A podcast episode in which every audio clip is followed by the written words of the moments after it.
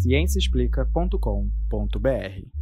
No último episódio do Microbiando, falamos sobre os perigos e cuidados com a saúde mental no isolamento. E falamos rapidamente sobre a situação dos profissionais de saúde que estão em exposição constante ao vírus. Isso é mais uma preocupação, porque essas pessoas que estão na linha de frente, elas estão sob um risco enorme de se infectar, né? E ainda a gente ainda precisa se preocupar também com a cabeça dessas pessoas. Elas precisam ter uma rede de apoio para continuar trabalhando. O isolamento social tem seus efeitos psicológicos, mas o trabalho intenso, a preocupação por estar em exposição direta e a todo momento com o vírus e a pressão de não poder errar, pois nesse caso pode custar a vida de alguém, também tem um impacto muito grande no emocional desses profissionais. O episódio de hoje é um bônus, trazendo o relato de alguns desses agentes da saúde que estão atuando na linha de frente contra o novo coronavírus SARS-CoV-2.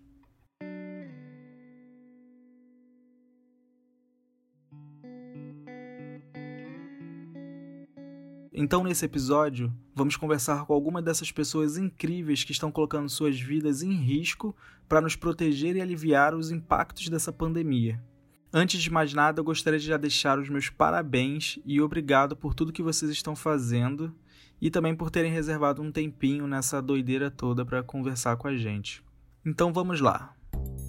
De um lado, nós temos a Karine Lima, que é analista de produção e está trabalhando intensamente junto com outras profissionais para produzir o kit molecular para diagnóstico de SARS-CoV-2 na Fundação Oswaldo Cruz. Oi, Sid Clay, boa tarde.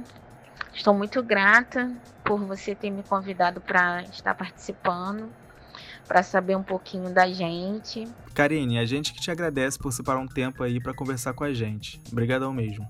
No meio da história, nós temos dois doutorandos da UFRJ, trabalhando no processamento das amostras de pessoas com sintomas da Covid-19, para saber se elas estão ou não doentes. O Charto Antunes atua no diagnóstico e na pesquisa da biologia do vírus no Laboratório de Genética e Imunologia das Infecções Virais, na UFRJ. Fala pessoal do Microbiando, meu nome é Charton Vinícius, eu sou aluno de doutorado do Programa de Imunologia e Inflamação do Instituto de Microbiologia da UFRJ é, e estou trabalhando aí na linha de frente é, no combate contra essa pandemia do, do Covid-19. O Fábio Monteiro é um amigão meu e antes mesmo de pensar nesse episódio a gente já estava conversando para dar um apoio nesse momento que é tenso para todo mundo, né? É, meu nome é Fábio, Fábio Monteiro. Antes de tudo, queria agradecer aí, uma honra participar do, do Microbiano, principalmente porque é do meu grande amigo Cid, que foi meu companheiro de graduação e continua sendo um grande amigo e valorizo muito o trabalho de todos vocês. Então, fico muito feliz em contribuir de alguma forma. Eu sou doutorando né, pelo Instituto de Biologia, pelo programa de pós-graduação em genética, lá no Laboratório de Virologia Molecular. E no outro lado da ponta temos a médica Ive Lago, que trabalha na emergência em um hospital privado. Oi, meu nome é Ive, eu sou médica e eu trabalho na emergência de hospital. Lá, ela trabalha é... no setor que atende pacientes com pouca urgência e urgência moderada. Ela me explicou que normalmente a emergência ela é dividida em duas partes, né? Uma parte para atendimento de pacientes com pouca urgência, seria o caso de pessoas com faringite, gripe, conjuntivite, e outra parte para pacientes classificados com alta urgência, que são pessoas com risco de morte, no caso de paradas cardíacas, edema agudo de pulmão. Bom, com a pandemia de Covid-19 as coisas mudaram um pouquinho. É, com o Covid, teve uma mudança dentro da emergência desse hospital. É, além dessa divisão, houve uma divisão entre os pacientes, o atendimento dos pacientes suspeitos de Covid e o dos pacientes que têm outras enfermidades. Então, é, hoje acontece da seguinte forma: um paciente ele chega lá no hospital, ele é na porta do hospital já, ele é triado. E se ele não é suspeito de Covid, ele vai para um lado do hospital. Se ele tem a suspeita de Covid, ele vai para a ala né, do, do, Covid. E assim, abrindo o nosso primeiro parênteses, o podcast Café da Manhã da Folha fez um episódio muito bom sobre a rotina de uma unidade de terapia intensiva é, no tratamento de pacientes em estado grave né, pela Covid-19. Eu acho que vale muito a pena vocês ouvirem, então vai lá no Spotify e procura eles. Bom, mas vamos começar pelo começo, com a Karine. A equipe em que a Karine trabalha passa a semana vivendo na Fiocruz. Elas dormem, comem, tomam banho, trabalham a semana toda lá e voltam para casa só no final de semana. Por conta dessa rotina intensa, a gente ia conversando quando dava. Oi, Cid Clay, bom dia. Tudo bem? Desculpa não ter falado com você ontem, porque eu mandei uma foto, a gente ainda estava lá no laboratório. Cheguei aqui umas 9 horas, 9 e pouca mais ou menos. Bom, como eu disse, a Karine está trabalhando na produção dos kits de testes para diagnóstico de SARS-CoV-2. Mas ela não trabalhava diretamente com isso em tempos pré-pandemia de Covid-19. Eu estou aqui em Biomanguinhos, na Fiocruz. Eu trabalho com caracterização sorológica, né? Eu trabalho com bolsa de sangue é, no setor chamado SECAS. SECAS, que é a seção de caracterização sorológica. É, mas conforme houve essa pandemia, então teve muita gente no grupo de risco. E fui convidada para estar aqui no Sequivir. O Sequivir é a seção de células e vírus, que é responsável pela produção de kits moleculares para a detecção de Zika, dengue, chikungunya, HIV e agora o SARS-CoV-2, que fica lá em Biomanguinhos, na Fiocruz. Para estar ajudando eles no, na produção do, do kit do coronavírus, né? É, aqui é elaborado os kits e a gente manda para o Ministério da Saúde. E a rotina aqui está sendo é, o dia inteiro, né? A gente chega aqui às oito, só que tem dia que a gente sai daqui às nove, aí a gente já vai direto para Casa Amarela. É, Casa Amarela é o nome do lugar onde elas estão praticamente morando. E aqui eu gostaria de abrir o nosso segundo parênteses, porque eu pedi para a Karine descrever para a gente como é a Casa Amarela, para a gente ter uma ideia. A casa é. Como é que eu vou te dizer? É, é estilo pousada, né? Com bastante árvores no, no quintal. Lá tem uma sala de estar com televisão lá na frente. Tem uma copa onde fica a nossa comida. Quando a gente chega aqui já está tudo pronto. Tem uma geladeira, bebedouro, tem um ar-condicionado. Aí a gente, aqui dentro do quarto. E a gente pode ver que a colega de quarto da Karine, a Cláudia Barroso, que é chefe do Sequivir, está conversando com algum familiar a casa é, não é colonial, não, é aquelas casas antigas. Ah, deve ser difícil, né, achar. Muito bonita, muito conservadas, com conforto, ar-condicionado, banheiro, é, tem um chuveiro quente, é, a bica para a bica do banheiro também tudo é quente. Eu trazer roupa de cama, não preciso trazer toalha, que aqui tem uma lavanderia também que lava as roupas de cama. E as nossas roupas, é, no final de semana a gente leva para casa, né, para lavar e na segunda a gente volta e retorna para cá, para casa amarela. E para dizer, a casa é amarela mesmo, né? É, é muito bonita. Eu aproveitei a oportunidade e pedi para Cláudia me explicar como que foi a decisão de se estabelecer na Casa Amarela. E nesse momento de pandemia, em que fica, está muito difícil, né, a locomoção, a exposição, porque a gente acaba assim se expondo, né, ao vírus, né, porque estando na rua, rua é rua, né? Então assim, tem algumas pessoas que respeitam os procedimentos, tem outras que não, respeitam. Então, assim, a gente, é, em conjunto com a nossa unidade, né? A unidade nos propôs de, de, de, ficar aqui, deu essa opção, e aí nós, eu e a equipe, nós decidimos é, fazer a nossa, nossa moradia, né? Na, na Casa Amarela, para ficar bem próximo né, do trabalho e não prejudicar o ritmo né, do trabalho que a gente que a gente tem que fazer todos os dias, né, para a produção dos kits. Eu perguntei para Karine o que tem motivado ela em ficar na Fiocruz durante a semana, porque né, ela tá abrindo mão de estar com a sua própria família, com a sua filha. É, eu quero dizer para você que eu me senti muito útil, tanto para o meu trabalho quanto para a população. E eu estou vendo muita importância do meu trabalho aqui. É, estamos vivendo essa pandemia bem complicado, né? Porque a, a contagem da, da, da saída dos kits são, é muito grande e a gente está fazendo o máximo. A Fiocruz ofereceu para gente, fica aqui na Casa Amarela, onde está sendo muito bom para gente, para nossa mente, que a gente fica mais tranquila. E foi bom porque, além da gente estar tá nos resguardando de contaminação e tudo, a gente também está guardando a nossa família. Para manter a cabeça em ordem, elas têm umas regrinhas básicas. É, resolvemos não ficar vendo muito televisão, notícias, a gente está focada mesmo em ajudar a população. E uh, a gente faz é, é, todos os dias, a gente fica se comunicando com a família através de videoconferência, né? Eu tenho uma filha, minha filha com 16 anos, ela está com a minha mãe.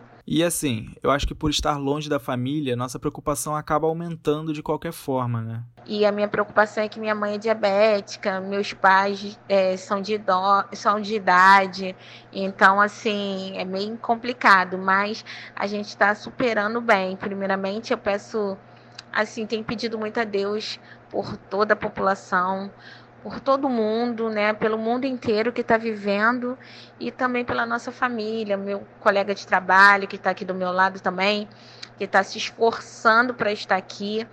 Assim, para a cabeça, ficar lá tá bom, não tá ruim não, é confortável e tal. A gente sente falta, né, dos nossos familiares, isso é claro, mas eles também, por outro lado, entendem que nós estamos aqui numa missão, né? Numa missão em colaborar para o nosso país, né? O que eu achei mais interessante é que, além da Fiocruz dar todo um suporte estrutural, também dá um apoio psicológico para todas eles que estão trabalhando lá. O, eu confesso para você que meu emocional assim tá tranquilo porque eu também tô tendo é, é, consulta online com a terapeuta, né?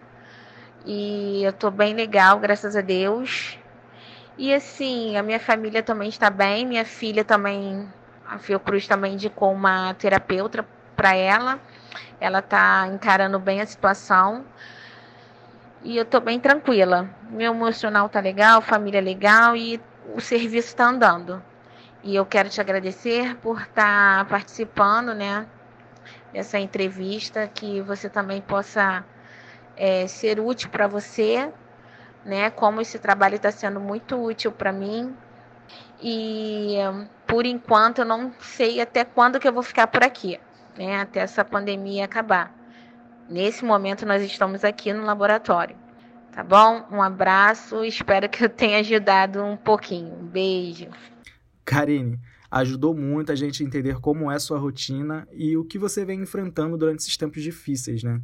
É, eu que agradeço a sua participação. Obrigado mesmo. A equipe do Sequivir em Biomanguinhos conta com 15 profissionais, e como vimos, eles estão trabalhando duro para produzir os kits moleculares de detecção para o SARS-CoV-2. Após a produção dos lotes dos kits na Fiocruz, eles então são distribuídos para os laboratórios centrais da rede pública de saúde de cada estado. Quando uma pessoa com sintomas de Covid-19 vai até o hospital público, o enfermeiro faz a coleta de secreções respiratórias com o suave, que é parecido com um cotonete grandão. Então o enfermeiro ou a enfermeira esfrega, esfrega, esfrega esse cotonete no seu nariz ou na sua garganta e coloca num tubo fechadinho para não dar erro.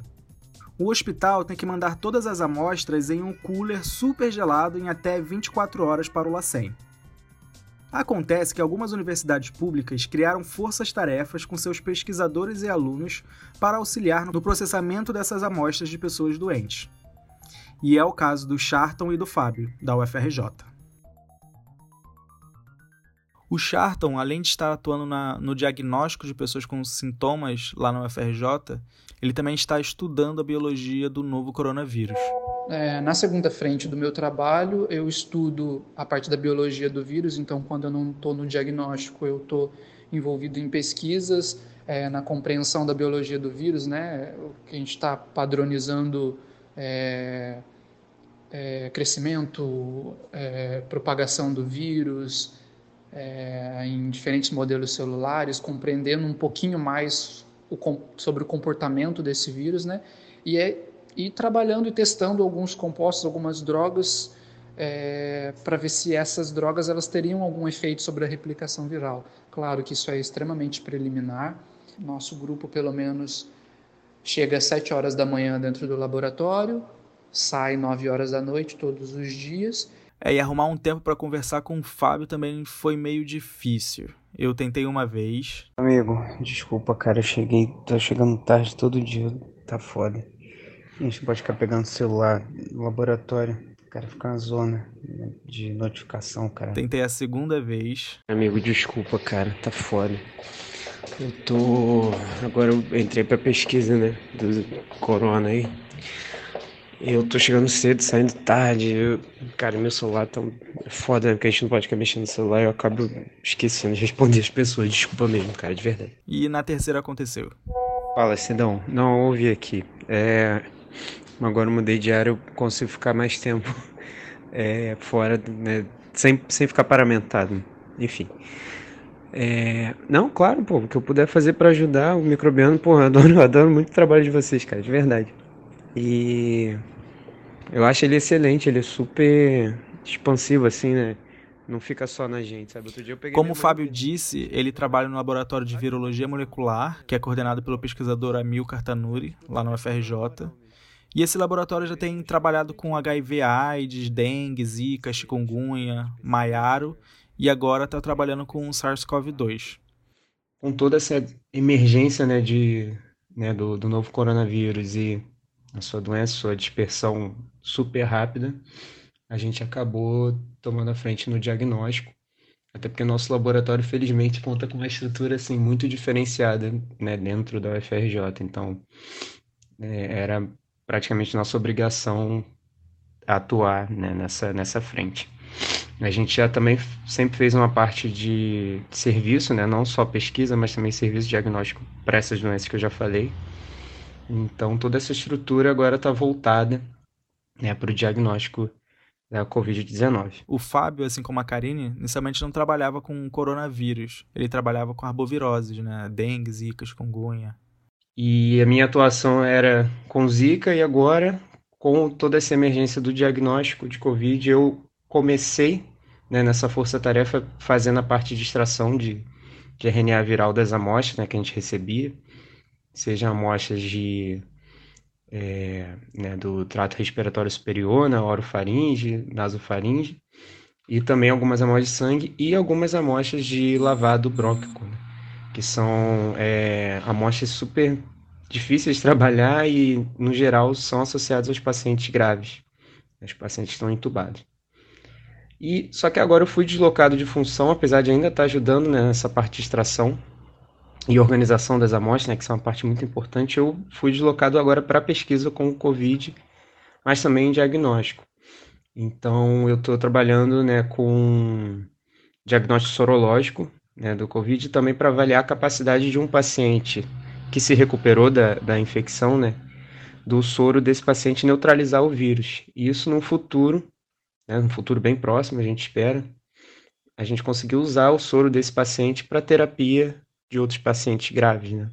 A tal da soroterapia, que a gente acha que pode ser uma alternativa muito importante, né, para recuperar mais rápido esses pacientes graves que ocupam, né, os leitos e conseguir liberar essas pessoas mais rapidamente. Eu sei que a rotina de pesquisa no laboratório é bem intensa, ainda mais para pós-graduandos que têm uma pressão de defesa, publicar artigos. Mas e viver num laboratório de virologia numa pandemia? Será que é fácil? Então, nesse sentido, nessa rotina que eu tenho vivido de domingo a domingo, é, eu confesso que não tenho tido descanso, basicamente, né? Porque, assim, a gente trabalha mais de 12 horas, 15 horas por dia, chega em casa, é, querendo ou não, o nosso cérebro está agitado, a gente chega em casa, gente ainda continua resolvendo coisas que estão acontecendo, né? respondendo e-mails e, e pensando em protocolos e, e, já planejando o outro dia que a gente sabe que vai ser corrido. Então, assim, a gente acaba vivendo 100% isso que está acontecendo. Porque a gente chega no laboratório cedo e praticamente não tem hora para sair. Né? quando eu estava no diagnóstico era, ah, hoje chegaram só 20 amostras. Semana seguinte, hoje são 50. E o número está só aumentando. E agora na parte de pesquisa, é, que eu estou deslocado, é, que eu fui né, re, realocado, vamos dizer assim, a gente não tem nem escala e tudo depende da ordem dos experimentos, né? E é um vírus novo que a gente nunca trabalhou, é o SARS-CoV-2. Ele é muito diferente do, de tudo que a gente tem trabalhado, né? Os arbovírus e retrovírus. Então é, é uma tensão muito grande. Até porque quando a gente está trabalhando com o cultivo do vírus, né? A gente trabalha com ele muito concentrado. Então, existe uma real chance de contaminação dentro do laboratório. A gente tem toda a paramentação e tudo, mas o fato de você tem tudo, toda uma ordem para você seguir, para você se paramentar, para você tirar a paramentação, né, os EPIs. O Fábio ainda nos fala um pouco sobre a pressão que pode acontecer dentro de um laboratório nesses momentos, onde tudo fica mais à flor da pele. Qualquer erro que tem, parece que, né, qualquer eventualidade no laboratório parece que é muito mais tensa, né? Parece que é um problema muito maior. Às vezes é só, ah, não identificou direito, ou acabou esquecendo alguma coisa, passou tempo demais, às vezes não é nada demais. Mas a gente responde de uma maneira muito mais tensa. E eu perguntei para eles como está o emocional de cada um, né? Com a rotina bem exaustiva, como é que eles estão passando por isso tudo? Bom, é, desde quando é, os números de casos começaram a aumentar, né, que exigiu a nossa a, a força-tarefa né, da, da, da, equipe toda, da, da nossa atividade, é, eu tenho sido consumido bastante, física e mentalmente. É, assim, é, sem sombra de dúvida, minha vida mudou de uma forma radical. Claro que não só a minha, mas como de todas as outras pessoas. Mas é, o próprio isolamento ele acaba deixando a gente é, mais, mais suscetível né, a, a, a, aos nossos próprios pensamentos. Né? Então, a, gente, a nossa saúde mental ela acaba sendo, às vezes, mesmo que minimamente comprometida. Né? Então, nós temos que tomar muito cuidado com isso.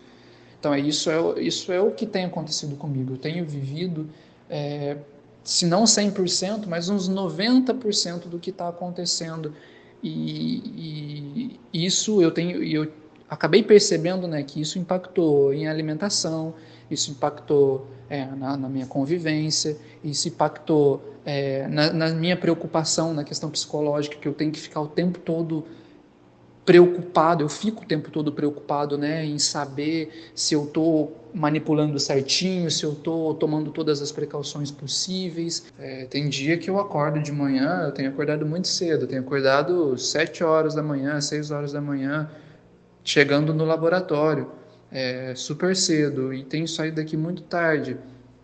Então, isso dá uma estafa na gente. Tem dia que, eu, que o celular desperta de manhã, aquela vontade que você tem de, de não levantar, de, sabe, de hoje eu não quero, hoje eu quero fazer nada, hoje eu quero, sabe, descansar, mas a gente sabe que nessa atual conjuntura não dá para você para você fazer isso. Todo todo esforço, né, todo toda atividade, tudo aquilo que a gente faz é, é para ajudar as outras pessoas, né? Então a gente tem que pensar desse lado também, porque assim, às vezes a vontade realmente que dá é de não levantar, de não fazer nada, de, sabe, de, de não vivenciar tudo isso que está acontecendo, mas é, a gente não pode fugir das nossas responsabilidades, nós não podemos fugir dessa responsabilidade de jeito nenhum. É, a situação toda já é bastante tensa, né? Só o fato da gente ter que se deslocar, né, não, não tá podendo ficar em quarentena em casa, já é uma tensão. E, por exemplo, eu moro, né, com a minha mãe e minhas irmãs. A minha irmã mais nova tem, ela, ela é paciente asmática, né? Então ela tem bastante problemas respiratórios, então é uma tensão muito grande. Mas é, cara, assim, é até que aqui em casa a gente tá fazendo tudo direitinho. Eu tô, assim, fico mais ou menos isolado, né? Fico no meu quarto, tô com banheiro só pra mim. Aí faço toda a higiene de tudo e tal. Mas a preocupação, né, existe, né? E eu gostaria de abrir o nosso terceiro parênteses para a gente ouvir uma história do Fábio e perceber o tamanho do estresse que eles passam. Eu vou contar a história rapidinho, né? Mas eu, eu a gente está se testando no laboratório, né? Com uma certa frequência. A gente, acho que eu fiz em duas semanas, né? Eu coletei a amostra. Mas na primeira vez que eu coletei, a minha amostra deu suspeita. E eu, aí me mandaram para casa, né? Quando souberam o resultado, eu fiquei aqui isolado, desesperado de máscara. Não queria comer, não queria sair do meu quarto. É, e aí confirmaram que era uma contaminação né, de, de manipulação mesmo da amostra. É, uma amostra contaminou com a outra, enfim, coisas que acontecem. Então, a, né, o, o ensaio foi repetido, a gente confirmou que não era. Mas você imagina como eu não fiquei, né? Um desespero. É, e a gente também não sabe como a doença vai evoluir na gente mesmo. Então, assim, é, são muitas incertezas. A Juliana Cortines, no Microbiano, ela fala justamente isso, né? Sobre a falta de equipamentos de proteção individual, os EPIs, no último episódio sobre saúde mental em tempos extremos. Eu separei o trecho aqui pra gente ouvir. Hoje é, passou no jornal que é, dos profissionais de saúde que tiveram é, o teste realizado lá no Fundão, pelo Laboratório de Virologia, 50% deles é, estavam, deram positivo para o novo corona. Então, isso é um relato do front de que realmente essas pessoas estão sofrendo para poder tomar conta um do outro, né? É, e estão sofrendo um risco muito grande também. É, e o Fábio fala que vem sentindo isso na pele, né? A gente está tendo problema porque estão acabando os EPIs, né? Porque a gente tudo é descartável, mas né, na rotina de pesquisa a gente reutilizava muita coisa. E a gente está tendo que descartar tudo. Então, assim, as coisas estão acabando mesmo.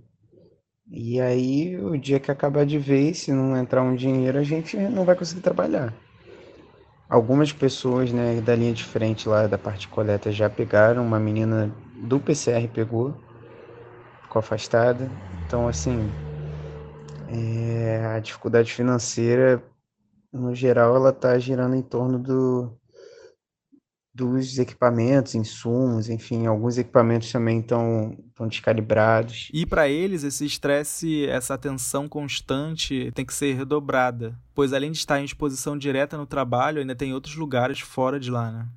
Essa atenção, ela exige uma, uma um consumo né, do, do nosso psicológico muito grande, porque não é só a exposição no trabalho, mas é o caminho que nós fazemos até a faculdade vindo trabalhar e o caminho que nós fazemos voltando do trabalho e até mesmo no nosso dia a dia, né? Porque nós trabalhamos, pesquisamos, estamos constantemente é, envolvidos, mas também nós temos a nossa vida comum, como de qualquer outra pessoa. Nós não somos, não ficamos 24 horas por dia dentro do laboratório todo, todo o tempo, né? Nós também temos a nossa vida fora do laboratório.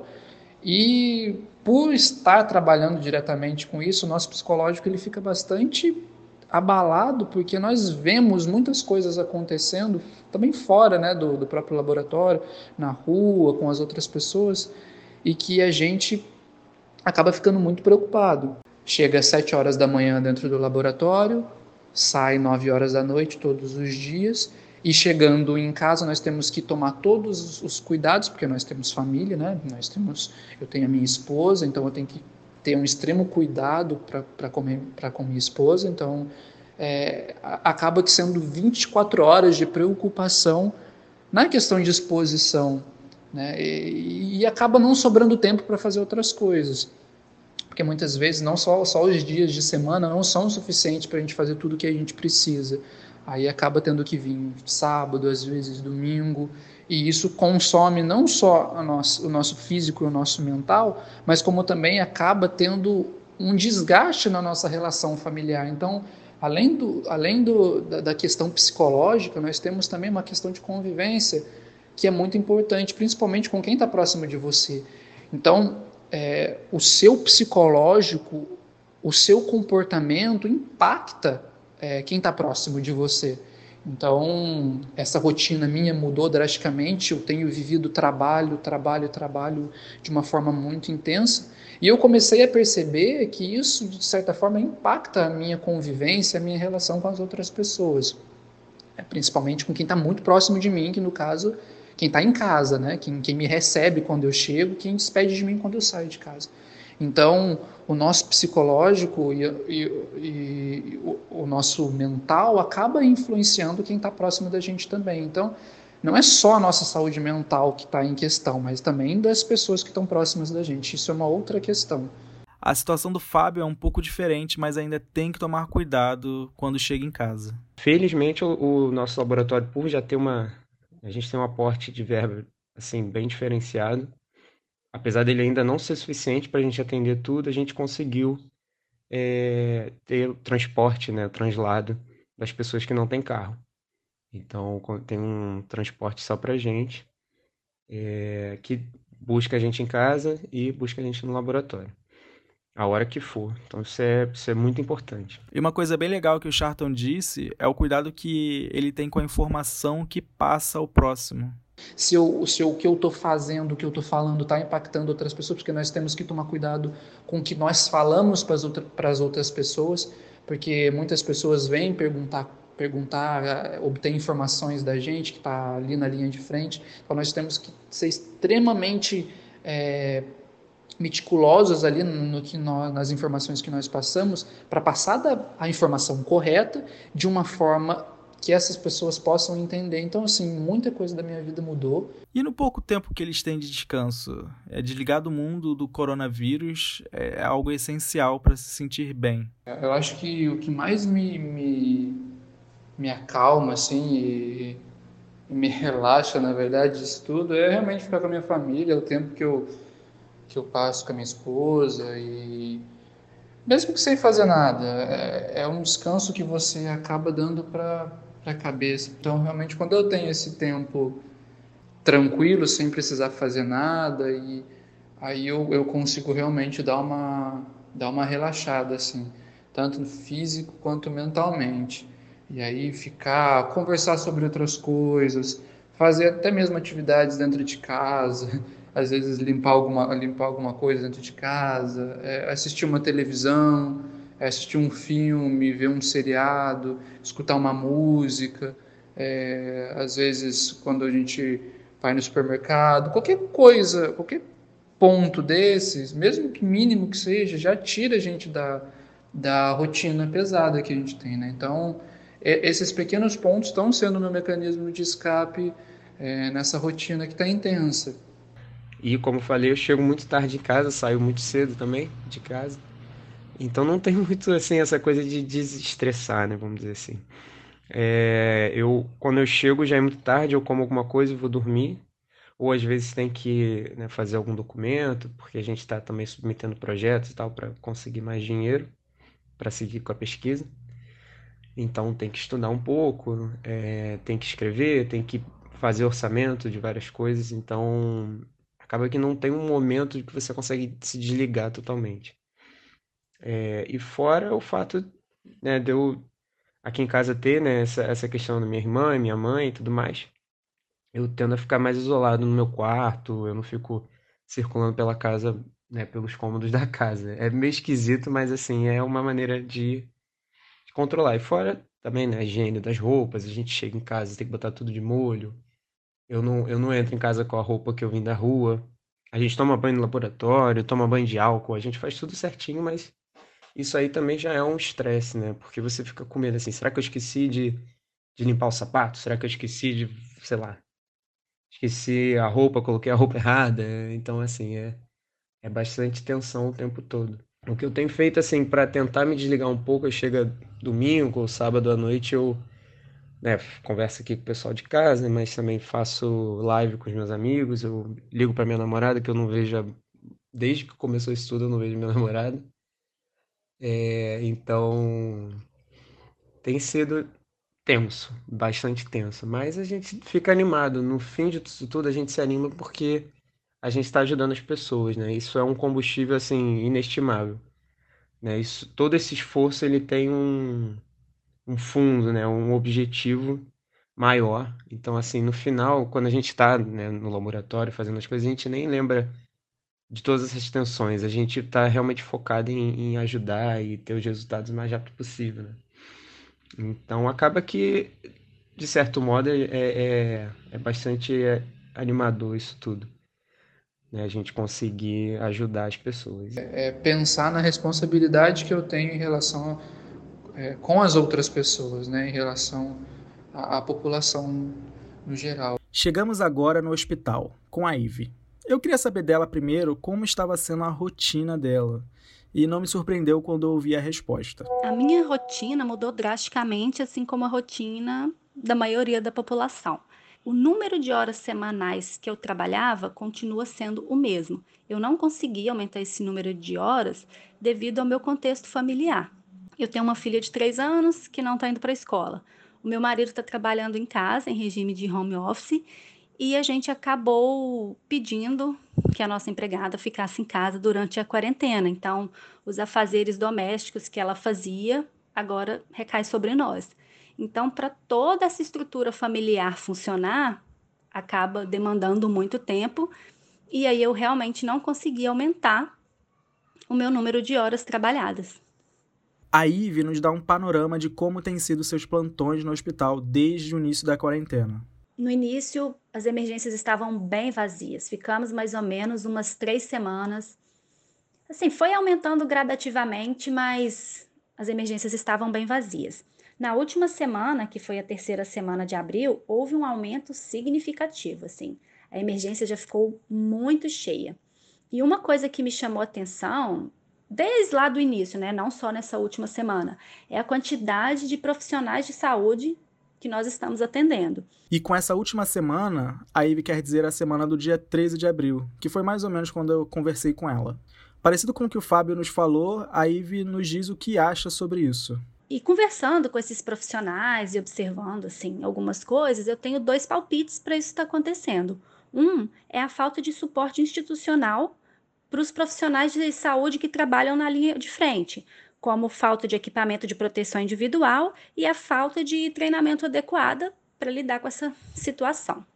E o outro ponto que eu também acho, assim, que eu percebo, é na convivência dentro do hospital em situações que os, os profissionais de saúde eles não enxergam perigo. Então, por exemplo, no momento que está todo mundo perto de um paciente que tem suspeita de Covid, está todo mundo super paramentado, muito atento no que está fazendo.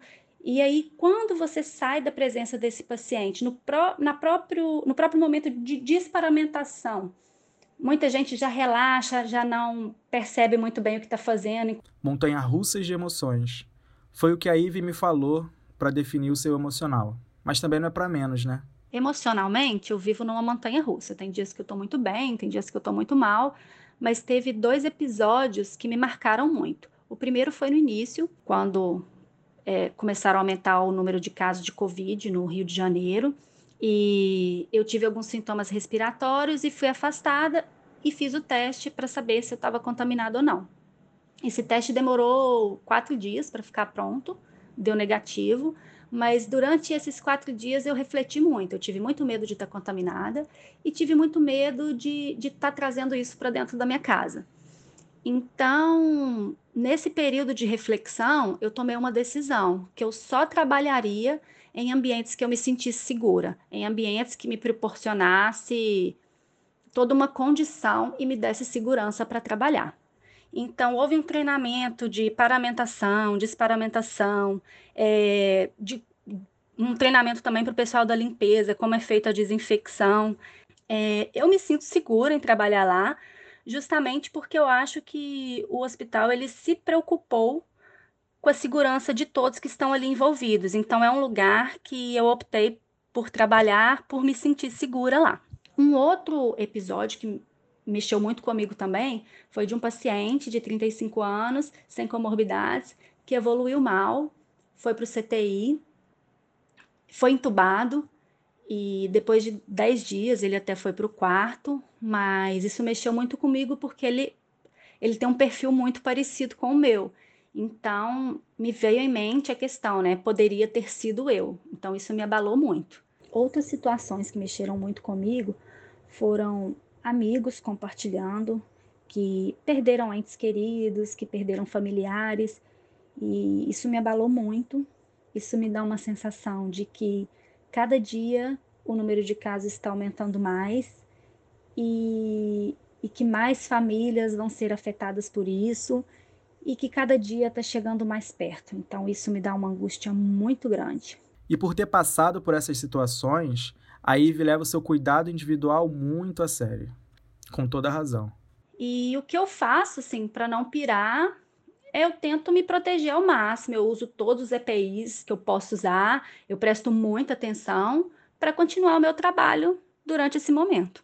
A gente consegue ver com esse episódio que a família é uma rede de apoio muito importante, né? Os momentos de relaxar são aos fins de semana. A minha casa tem uma pequena área externa que nesse momento já ajuda muito. Aí às vezes a gente faz o churrasco, faz um almoço lá nessa área para se sentir, a gente se sente um pouco livre fazendo isso. Para descontrair a mente nessa rotina intensa entre a emergência do hospital, tomar os cuidados pessoais, cuidar do bem-estar da sua família, a Ivy montou um projeto de quarentena bem interessante. E uma outra coisa que eu tenho feito também é eu elegi um projeto quarentena, né, um desafio, alguma coisa que eu quisesse muito aprender, e eu elegi reaprender a andar de patins, que era um hobby da minha adolescência que eu adorava. Comprei uns patins há mais ou menos um ano e meio e nunca tinha tempo de fazer isso. E aí, durante a quarentena, eu falei: tá aí, esse vai ser o meu projeto quarentena. Aí pus os pastinhos, já tomei uns tombos e tô aí no processo de reaprender. Mas tá, tá bem legal e, e bem divertido.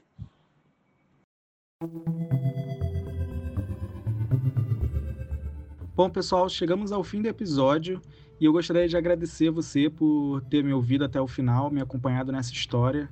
Quero agradecer principalmente a Karine, a Cláudia, a Ive, o Fábio e o Charton por terem topado participar é, desse episódio, por terem topado conversar comigo nessa rotina tão intensa que eles estão tendo, separar um tempo para conversar com a gente aqui do Microbiando, né?